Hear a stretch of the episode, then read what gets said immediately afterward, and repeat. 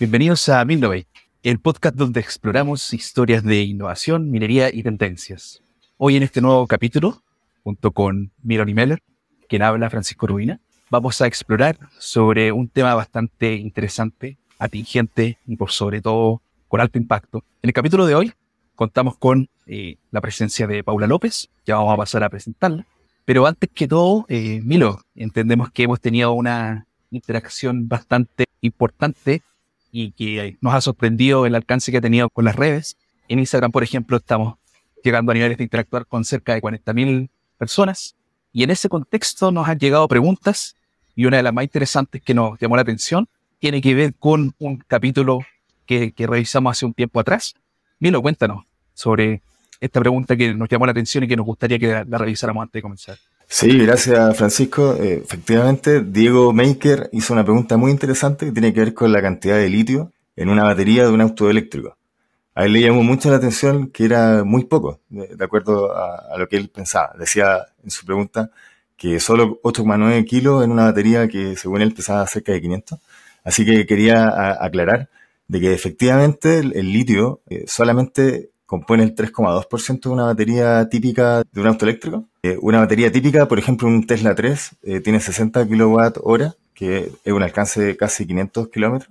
Son cerca de 280 kilos de materiales y solamente eh, 6 kilogramos son de litio. Y también para otro material importante en Chile, el cobre, eh, son 10,8%, que son más o menos 20 kilogramos. ¿Y cuál es la gracia que tiene el litio y por qué tiene esta cantidad? Lo que permite el litio es una alta densidad energética. También elimina el efecto memoria, es decir, que podemos cargar las baterías independientes del estado. Acuérdense que las baterías antiguas teníamos que descargarlas al 100% para poder empezar a cargar. El litio nos ayuda con eso, por eso es tan importante. Y tampoco se descargan solas. Entonces permite tener como harto tiempo las baterías sin eh, carga y sin que se, se pierda la, carga eh, por estar a la intemperie. Entonces eso ayuda harto el litio y por eso eh, este componente es tan vital y es un elemento crítico que estamos como país eh, generando políticas para poder explotarlo. Eh, antes de presentar también a nuestra invitada, tenemos al final del capítulo una súper buena sorpresa para la audiencia, así que eh, para los que lleguen al final del episodio les vamos a comentar esa, esa sorpresa. Eh, Francisco, porfa, sigamos con la presentación de nuestra invitada. Sí, gracias, Miro honrados de contar con la presencia de Paula López. Bueno, Paula López es ingeniera civil química, eh, cuenta con un MBA en la industria minera, con amplia experiencia minera, por lo demás, en grandes compañías. Pero Paula, nos gustaría conocer un poco más quién es Paula detrás de su currículum. Hola chicos, Milo, Francisco, un gusto estar acá con ustedes. Gracias por la invitación de Mainnovate a, a, a este capítulo. Eh, bueno, me presento, Paula López, como dijiste, soy ingeniera civil química de la Católica del Paraíso. Tengo un MBA en la industria minera en la Universidad de Chile y tengo 16 años de experiencia en la industria minera. Eh, he estado en empresas como, Anglo American, BHP y ahora en Glencore, eh, en distintos roles, desde roles operativos, también experiencias corporativas y hoy día enfocada en la excelencia operacional. Eh, soy Viña Marina, eh, aún vivo en la quinta región, vivo en la zona de Mantagua en este momento, en una onda así como Campo Mar que hay acá. Eh, me gustan mucho los animales, tengo ocho perros, tres gatos, así que me gusta mucho la compañía de ellos. Tengo una familia también compuesta por, por dos hijos, tengo a Matilda, que tiene 17 años, a puertas ya de salir, Regio y Baltasar, que tiene, que tiene 7 años. Así que bien movida la vida familiar acá en la quinta región. Me gusta el CrossFit, practico CrossFit hace aproximadamente dos, tres años, estoy súper contenta de, de, de, de, haber encontrado esta, este deporte, esta práctica, me, encanta el, el, vínculo con las personas que estoy haciendo, distintas personas que no son de la industria minera, así que me sirve harto para conocer eh, otras vivencias, así que, y también me mantiene súper activa y con alta energía eh, para pa poder desempeñar mi rol en, en, esta industria. Así que eso, eso te puedo presentar de mí. No, súper interesante, Paula. Eh, tu perfil eh, es muy atractivo, yo diría, para muchas personas, porque también existe el mito de que la gente que trabaja en minería de repente no puede ecualizar la vida familiar con la vida profesional. Entonces, traer a alguien como tú que has, ha tenido mucho éxito en su carrera, que ha desempeñado roles eh, en terreno, supervisando equipos, pasando por eh, planta hoy en día eh, estando a cargo, siendo la gerenta de, de operacional en una de las grandes compañías mineras como Glencore, eh, habla de que se puede manejar estos ámbitos de forma exitosa. para entrar ya como en materia, tú en tus 16 años de experiencia trabajando en las grandes mineras de este país, ¿cómo has visto el proceso de transformación cultural en cuanto a diversidad y tecnología en la industria. Sí, este proceso de transformación cultural eh, he tenido la fortuna de poder vivirlo y experimentarlo como primera persona. Hace, hace 16 años atrás eh, el porcentaje de mujeres que había en la industria era menos del 5%. Hoy día si miramos el promedio nacional, en la industria estamos en torno al 15% y hay empresas que han logrado el 30%. Así que es súper maravilloso poder ver en primera persona cómo se ha construido ese camino. Eh, cuando yo comencé éramos súper pocas mujeres las que estábamos en roles sobre todo operativos, a cargo de, gente, a cargo de personas. Y hoy tú puedes ver que, de cierta manera la industria ha tomado un rol súper protagónico en poder declarar que quiere incorporar eh, mujeres eh, en sus compañías. Creo que la estrategia hoy día que han, han, realizado cada una de las compañías ha sido más local, no ha como una estrategia como integrada de cierta manera, el gobierno ha estado dando señales últimamente de eso, ¿sí? de poder tener políticas y estrategias más integradas como industria, pero creo que eh, una de las cosas que nosotros tenemos que hacer hoy día eh, es poder fomentar, difundir y, motivar a que más mujeres se capaciten y estudien carreras técnicas que le permitan entrar a esta industria. Yo creo que va a llegar un momento que la oferta hoy día de profesionales mujeres eh, se va a agotar y no podemos continuar con, con, esta estrategia de estar peleándonos la oferta que hay, sino que tenemos que ir a buscar, ir a buscar más mujeres, ir a fomentar, a difundir a liceos, ¿cierto? a técnicos, a universidades, a colegios, donde de cierta manera con casos reales, con experiencias reales, las mujeres vean que hoy día esta industria está abierta a las mujeres tanto en roles operativos como en roles también de liderazgo. Paula, es, que es muy valioso lo que, lo que mencionas tú, desde la formación, ir formando esta, esta diversidad, porque efectivamente en las instituciones educativas uno se encuentra con que ya desde la postulación viene cargado en ingeniería, en ingeniería sobre todo las mecánicas, las de minería, ya viene cargado hacia el género masculino más que el femenino. Y eso ya nos limita un poco la paleta de posibles profesionales que estén a puertas y disponibles para trabajar en esto. Viendo tu carrera, tú has tenido una carrera en la que has podido ejercer en lo que fuiste formada, en tanto en pregrado como en posgrado, y en tu carrera has podido ir entrando en las líneas que tú estudiaste y quizás esa, esa integración se dio de una forma muy natural, ¿verdad? ¿Cómo tú ves esa, esa integración en este rubro desde una ingeniera civil química, una MBA en industria minera, en el rubro minero como tal? ¿Fue natural esa transición? ¿Alguna resistencia en algún momento? En mi caso fue, fue natural. Yo creo que lo que pasa es que 16 años atrás no se hablaba de esto. No, en realidad uno lo uno que quería era entrar a la industria y aprender. Yo, yo me agradecía solo el hecho de estar ahí y aprender de mis pares, que la mayoría eran hombres. Eh, nunca, nunca sentí de cierta manera una oposición de mis pares. Si bien no existían políticas ni, ni, carta de valores que indicaran que la mujer tenía que estar en la industria, creo que mis compañeros, mis, colegas hombres, fueron bastante generosos en poder eh, ayudarme en este camino. No, yo creo que fue bastante natural. Eso también depende mucho de, lo que uno quiera ¿ah? y, y, del amor que uno le ponga a lo que quiere hacer y de cierta manera creo que yo busqué una buena integración con ellos y con las pocas mujeres que también estábamos en ese momento.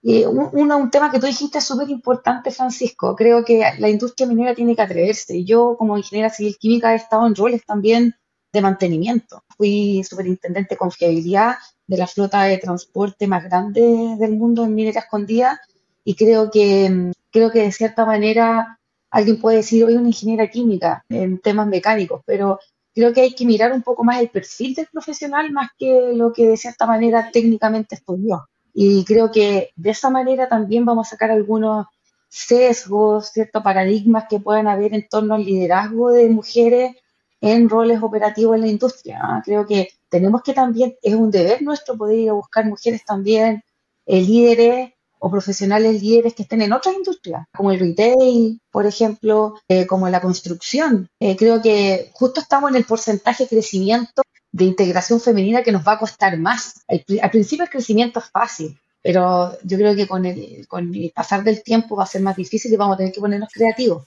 para integrar mujeres. Oye, y tu pregunta también se refería a la tecnología. Creo que ahí, eh, Francisco, en términos de la transformación cultural, ahí vamos un poco más lento. ¿ah? Creo que la tecnología a gran escala ha avanzado rápido con los temas de eh, autonomía, digitalización, electrificación. Creo que la tecnología a gran escala ha tenido una estrategia más, más, más fuerte, más rápida, más potente en la industria, pero la tecnología de mediana y pequeña escala, creo que ahí nos quedamos atrás, comparado con otras industrias que han tenido de la necesidad de incorporar la tecnología en sus procesos productivos. Creo que nosotros ahí hemos actuado de, de cierta manera un poco lento. Todavía nuestras estrategias de inversión de capitales no, no, tienen el foco como prioridad la incorporación de tecnología. Es sumamente eh, difícil hoy día ir a pelear capital para un proyecto tecnológico versus uno de sustentabilidad o de crecimiento. Por lo tanto, creo que de cierta manera hoy día las compañías mineras deberían tener estrategias más diferenciadas. Si queremos ser competitivos en la industria y queremos ser competitivos también contra otras industrias en torno a incorporación de tecnología, creo que tenemos que tener una, una estrategia más clara en ese sentido, sobre todo en la inversión de capital.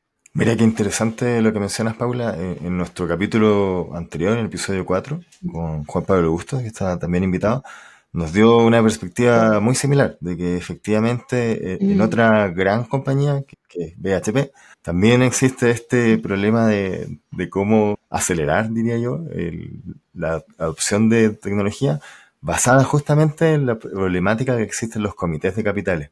Él mencionaba un ejemplo mm. súper concreto que me gustaría quizás contrastarlo contigo. Decía de que los profesionales están acostumbrados a proyectos de capital tradicionales que han realizado durante toda su carrera, que tienen en el fondo estudios súper concretos que caracterizan el proyecto a ejecutar de punta a punta. Sin embargo, los proyectos tecnológicos muchas veces se basan en promesas más que en, estudios tan acabados. Por lo tanto, el criterio de los comités tiene que ser distinto y sin embargo son los mismos profesionales y muchas veces les cuesta hacer el cambio de switch. ¿Cuál, cuál es tu visión cuál es, o cuál quizás ha sido tu experiencia respecto a eso?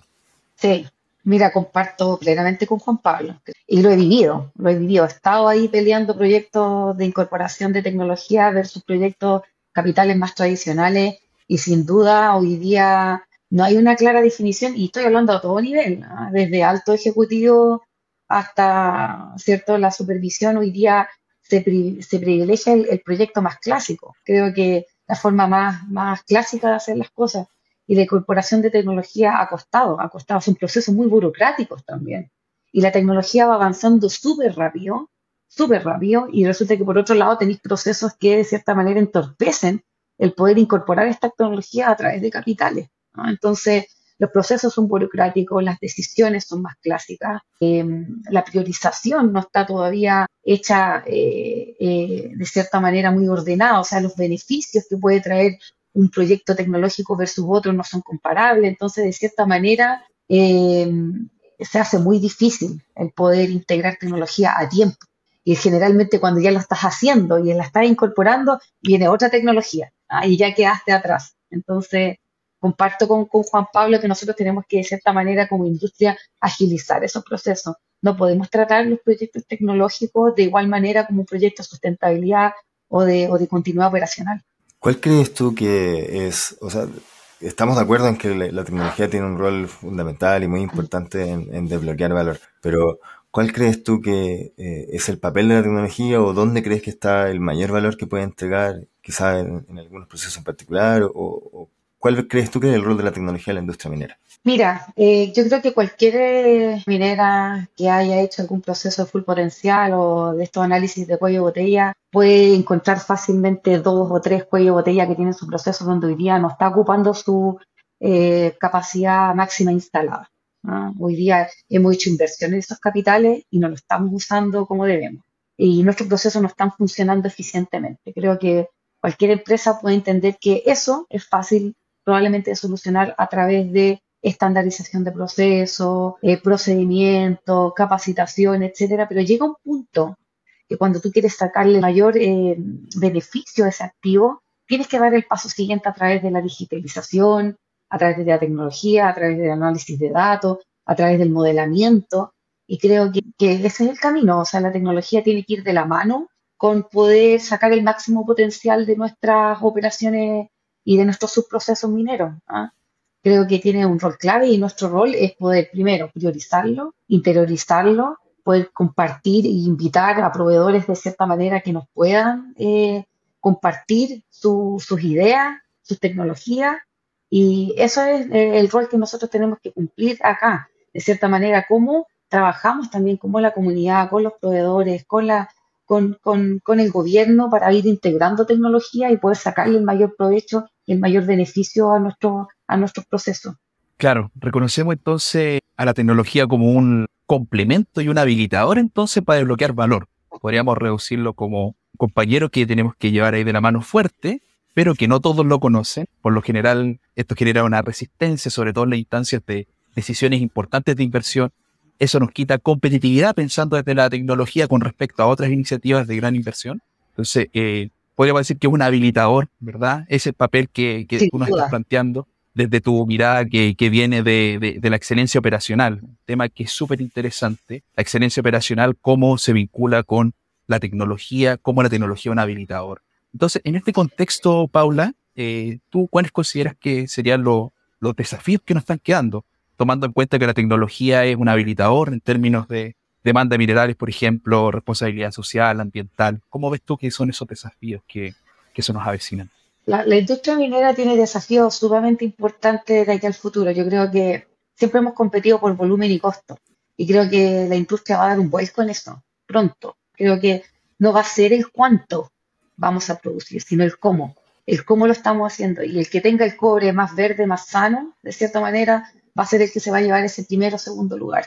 Y, sin duda va a ser de la mano como gran compañero y habilitador la tecnología, va a tomar un rol prioritario en esta estrategia. Creo que nosotros no vamos a poder avanzar en la obtención de recursos naturales, en la explotación de recursos naturales, si nos vamos de una forma eh, sostenible, responsable, sustentable en el tiempo y lo más probable es que ya las empresas no estemos midiendo cuánto producimos, sino que cómo, cómo lo hacemos, con qué, primero, mediante qué tecnologías lo hacemos, mediante el cuidado que tenemos con el, ambiente, con el medio ambiente, cómo estamos integrando a las comunidades.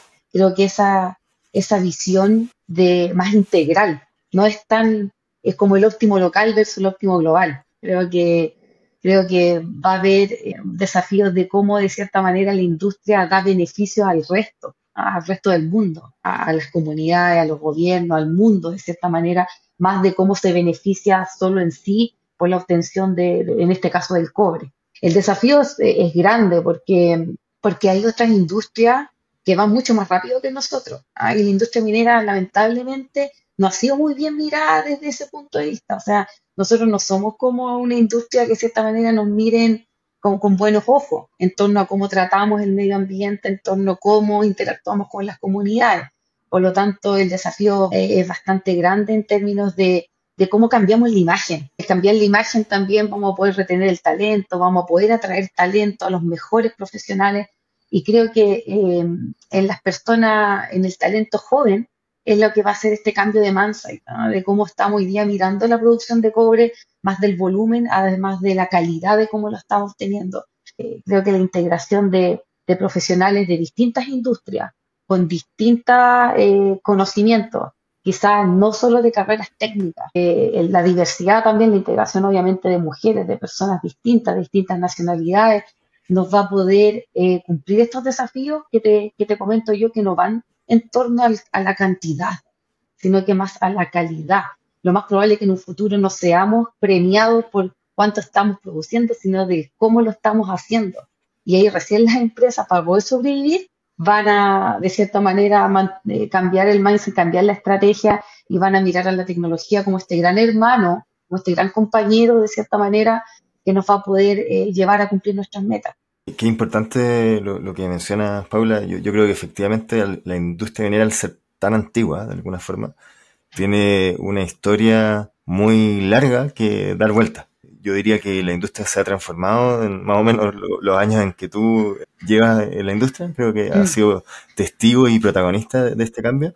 Pero efectivamente hay, una historia muy grande que, que dar vuelta. Eh, hoy en día yo creo que hay ejemplos concretos sumamente importantes, como por ejemplo Escondida, que es la mina de cobre que, que más produce en el mundo, ya no consume agua continental. Eh, su energía proviene 100% de fuentes renovables. Y, así se está cambiando esta, esta cara que tiene la industria a transformarse, como bien dijiste tú, no el cuánto, sino el cómo. No sé si tú tienes algún ejemplo, quizás desde, desde tu propia eh, compañía, de, cosas que estén haciendo en este, en este sentido de cambiar la minería hacia algo más sustentable. Sí, nosotros hoy, a ver, en Glencore, eh, nosotros estamos con una estrategia súper agresiva en torno a metas de descarbonización. Eh, queremos reducir el 15% al 2026, el 30% al 2025 y 100% al, al 2050. Y eso de cierta manera eh, nos pone eh, metas súper agresivas, perdón, pero el 2025 está ahí a la vuelta y lo mismo el 2050. Entonces tenemos que hacer cosas distintas. ¿Qué cosas distintas estamos haciendo ahí junto al equipo regional, ¿cierto? De tecnología y de excelencia operacional. Estamos trabajando en varios proyectos y de cierta manera súper agresivo. ¿ah? una de las cosas y una de las cosas que yo admiro de, de, Glencore es esta capacidad ágil de trabajar. Y de cierta manera hoy ya estamos con el proyecto GIA de automatización de, de las perforadoras, autonomía de camiones, también y autonomía, ya estamos con los retrofits de la, de la primera perfo autónoma en Lomas Valla, estamos a fin de año empezando el piloto de autonomía de camiones, ya eh, junto a Komatsu.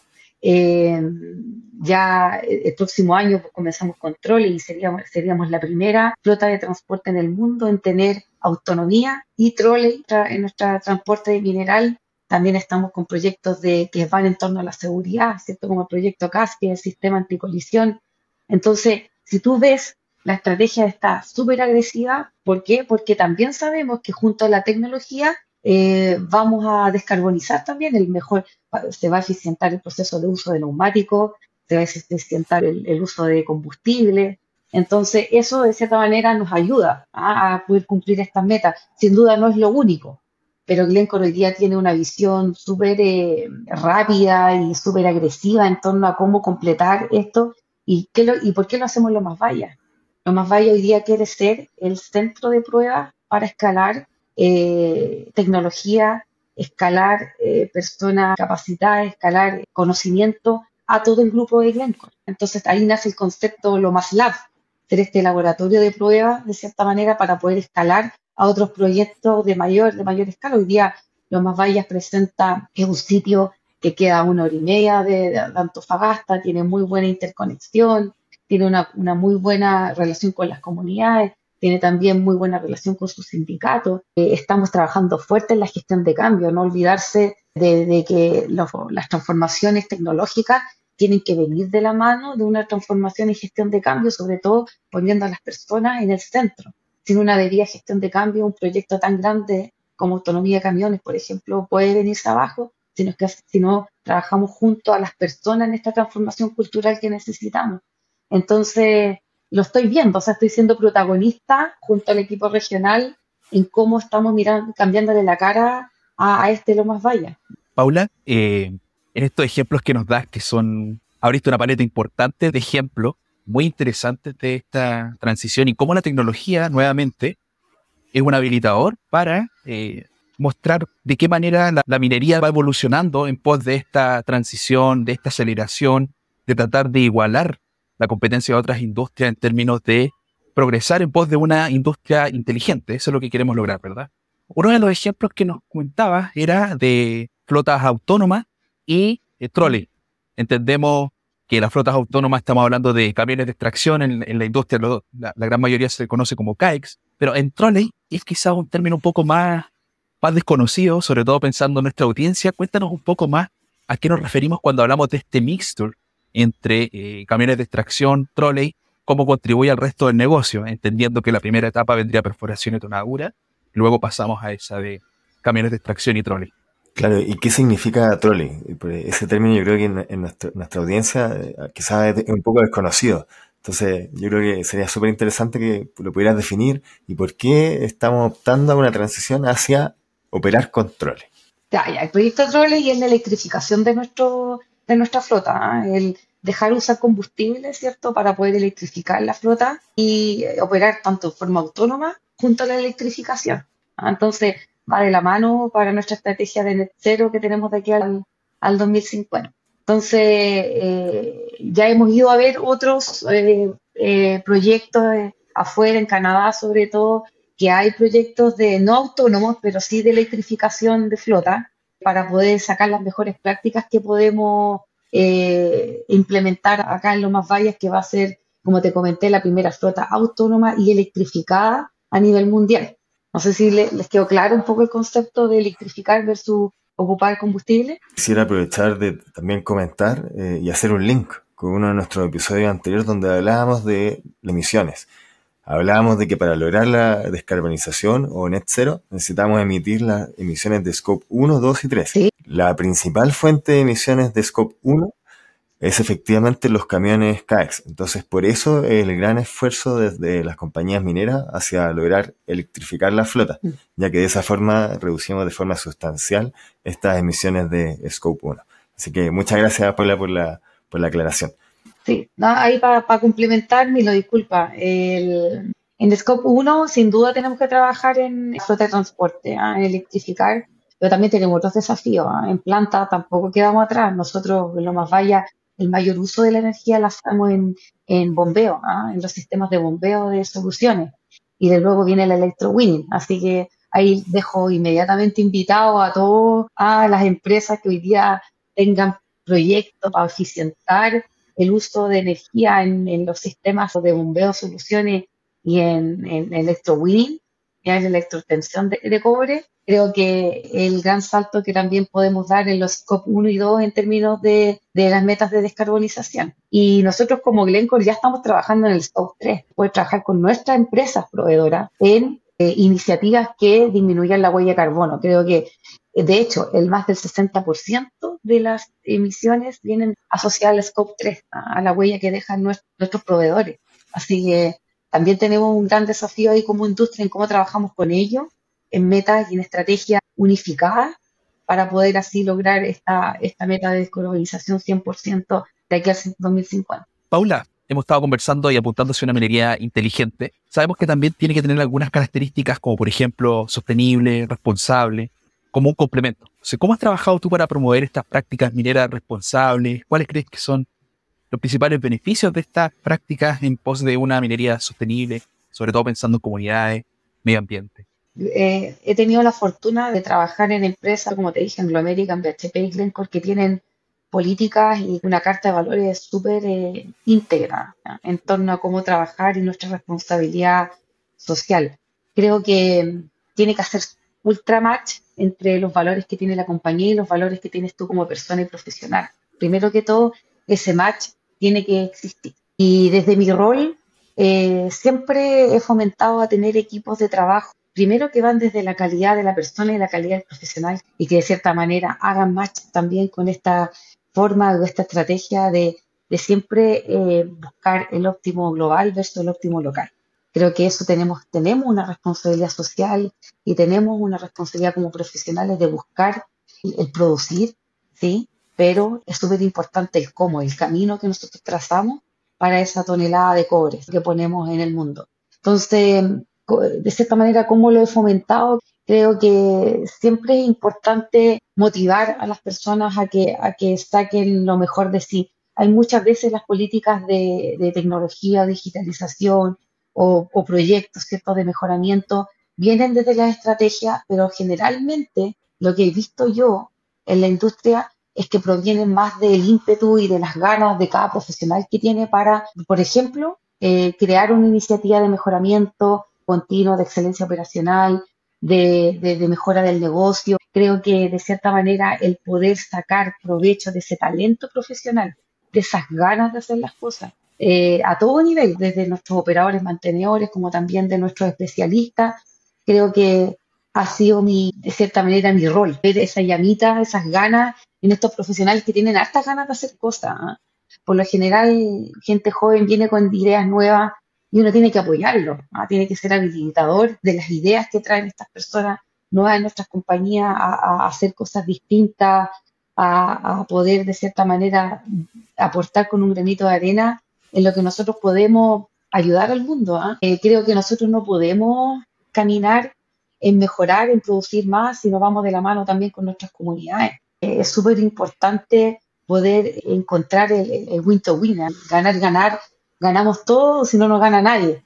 Ah, yo creo que hoy día ese es un desafío súper importante. Las comunidades cada vez están más interesadas en saber qué están haciendo las empresas mineras. Y ya no es como antes, que una, era una, una relación transaccional. Hoy día es una relación súper de ver cómo vamos ganando todo a través de, la incorporación de cuando llegan las compañías mineras a las comunidades. Tú, Paula, mencionaste que uno de tus roles o sombrero era eh, la excelencia operacional, el mejoramiento continuo, que se prendía como una llamita en ti. Y efectivamente también tienes un rol súper importante. Hoy en día eres la presidenta de Mine Excellence que es la Conferencia Internacional de Excelencia Operacional en Minería. ¿Nos podrías contar un poco de qué trata Mine Excellence? Bueno, Mine Excellence, esta es la octava versión, es el encuentro nacional e internacional de excelencia operacional en la industria minera. Ah, así que es un súper bonito y importante encuentro que ocurre todos los años. Eh, tuve la, la, fortuna, digo, la fortuna de ser nombrada presidenta este año ya nos constituimos como equipo, tuvimos la primera reunión la semana pasada, así que se viene súper interesante el Mine Excellence este año. Volvemos a la presencialidad, lo cual es súper bueno. Dado el COVID y dado la pandemia, habíamos, se habían realizado eh, sesiones virtuales, pero ahora volvemos a la presencialidad, así que estoy súper contenta de, de este encuentro donde de cierta manera me encanta esta idea porque es tan competitiva nuestra industria pero estas sesiones como el Mine Excellence nos hacen poder compartir mejores prácticas, compartir en lo bueno que lo bueno que hacemos, en lo bueno que somos. Y nos, empezamos a encontrar con los CODEL, con los AMSA, ¿cierto? Anglo American, Glencore, empieza a encontrarse, se empiezan a encontrar los profesionales y de cierta manera también empezamos también a ver nuestros proveedores. También muchas empresas proveedoras presentan y están presentes en estas sesiones y podemos ver cómo va avanzando la industria. Es súper importante tener una mirada integral. ¿Qué, están haciendo los demás que también pueda hacer yo? Así que Mine Excellence es una excelente plataforma, una excelente oportunidad para ver qué está haciendo el resto, qué está haciendo el mundo también, porque también vienen universidades de, otros países a exponer. Así que quedan todos cordialmente invitados pues, a Mine Excellence este año. Va a estar súper interesante. Vamos a ver hartos temas de tecnología, se van a ver hartos temas de digitalización, el tema de, la analítica de datos, la ciencia de datos. También vamos a ver este año, dos empresas mineras tuvieron el reconocimiento Chingo Prize en torno a la excelencia operacional. Entonces vamos a ver, vamos a conocer de primera fuente cómo fue el camino de estas empresas para llegar a esta tan importante distinción. Entonces se viene súper entretenido eh, este año, Mili Francisco. Paula, eh, el nombre que, mueve a Mine Excellence, justamente excelencia operacional. Todas las temáticas que están dentro de este evento, eh, ¿podrías quizás ampliarnos un poco más dónde es el foco que le quieren dar en esta versión? Yo tuve la oportunidad de participar en versiones anteriores, mm. pero ahora en, lo que viene, ¿qué, viene de distinto en esta versión Mine Excellence? ¿Cuál es el sello que le quieren dar? ¿En qué ejes quieren pisar más fuerte y por qué? Sobre todo, Paula, pensando como en, las temáticas que, hoy en día están ocupando la agenda minera internacional. Mm y también el rol que Chile tiene dentro de, estas materias. Sin duda. Mira, hay varios abstracts que ya se han presentado, que lo hemos estado mirando y vienen en torno a la digitalización. La digitalización viene súper potente, ¿ya? con proyectos de inteligencia artificial, modelamiento. Hay harto que, mirar ahí y le vamos a dar harta relevancia a lo que es la, los proyectos de digitalización. Tecnología también viene bastante potente, tanto para mina como para procesos planta. Creo que hay harto, harta idea nueva que está dando vuelta, harta tecnología, harta, hartos proveedores que tienen hartas ideas que van a presentar también, pero no quiero dejar atrás un poco la transformación cultural. Le queremos dar énfasis a la transformación cultural. Sabemos que la tecnología y la digitalización por sí sola no, no, no nos van a dar el máximo beneficio. Nosotros tenemos que adecuar la cultura de nuestras compañías si queremos ser exitosos. Y una correcta gestión de cambio, un correcto camino a la excelencia operacional mediante prácticas Lean, eh, va a tener harto foco este año. Si ven Mine Excellence, lo entretenido que tiene es que es súper abierto. ¿ah? Pueden venir temas desde sustentabilidad, temas de seguridad, temas de diversidad, temas sociales, se presentan hartos temas, pero siempre diría yo de la mano de la innovación, de la tecnología y la digitalización. Entonces, creo que hay harto de, para poder presentar. Queremos llegar a más de 100 presentaciones este año, así que quedan cordialmente todos invitados, ¿ah? alumnos de universidades, empresas colaboradoras profesionales de la industria, a que no tengan miedo, no necesariamente tienen que tener una idea asociada a tecnología y digitalización, sino que también de otros temas que estén, eh, que estén en, la, en la cartera hoy día de la minería, pero cómo de cierta manera innovando o cambiando parte de nuestros procesos podemos hacer las cosas distintas y mejor. Paula, ¿cuándo se va a realizar esta conferencia? Ah, ya, sí, súper importante. Del 29 al 1 de diciembre de este año 2023. Así que están todos, todos, todos invitados. En Santiago. Al inicio del capítulo mencionamos que iba a haber una sorpresa. Así que para todos los que llegaron hasta acá, eh, tenemos una tremenda sorpresa. Vamos a estar eh, sorteando una invitación a Mind Excellence para que puedan ver a Paula y, y estas más de 100 presentaciones que Paula recién comentó. Así que para todos aquellos que reposteen eh, nuestro capítulo, tanto en LinkedIn como en Instagram, van a estar participando. Sí, por supuesto. Bueno, aparte de que Mindnovate va a estar invitado cordialmente a, por la presidenta de, de, Excellence este año, eh, vamos a premiar a una empresa que con una entrada a, a Excellence este año. Eh, así que esperamos pronto dar a conocer quién va a ser la empresa que va a estar invitada para que pueda participar y exponer también en Mind Excellence este año. Así que Milo Francisco lo dejo cordialmente invitado. Espectacular, muchas, muchas gracias Paula. Bueno, ya para ir eh, cerrando el episodio, eh, creo que estuvo muy entretenido. Vimos cómo la tecnología ha influido en, los procesos de transformación, sobre todo en, el ambiente de excelencia operacional. También hablamos eh, mucho sobre el, el, rol de la diversidad y cómo, cómo la minería tiene espacio para, en el fondo, adoptar muchos perfiles eh, independiente de los conocimientos de las industrias en las que trabajen, necesitamos contar con, con, estos perfiles diversos para poder seguir creciendo. Paula mencionó sobre, eh, digamos, un poco el estancamiento que hoy en día estamos mm. teniendo. Estamos en la, en la curva un poquito más difícil, donde tenemos que salir a buscar estos perfiles más distintos. Y también eh, queda en evidencia a través de tu relato y tu vivencia de que la minería no solamente es eh, trabajo y estar encerrado, digamos, en, un cerro, sino que también existe el espacio para desarrollar familia, para desarrollar carrera, para plantear cuál es tu impronta dentro de la industria y moldearla también. Yo, diría que hoy en día eh, la industria permite que nosotros traigamos nuestra visión y la moldemos un poco a nuestro gusto y en el fondo podamos innovar en qué es la minería del futuro. Yo diría que la minería del futuro la, la definimos todos nosotros y la invitación está abierta a, a participar de la industria y también a participar de Mine Excellence para poder enterarse de todo lo que viene desde este foro eh, tan importante internacional. Quiero cerrar dejando un mensaje. La minería del futuro viene de la mano de mujeres y hombres de todas las edades capaces de poder cambiar este mindset e incorporar la tecnología y la digitalización en nuestros procesos.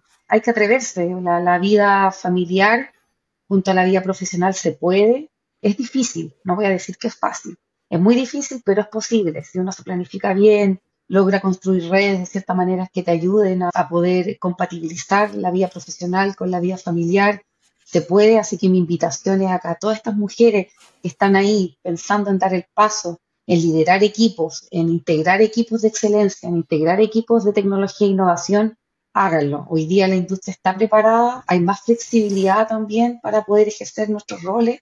Así que espero ver muchas más mujeres en, en estos podcasts de Mindnovate y también como presidentas del Mind Excellence a futuro.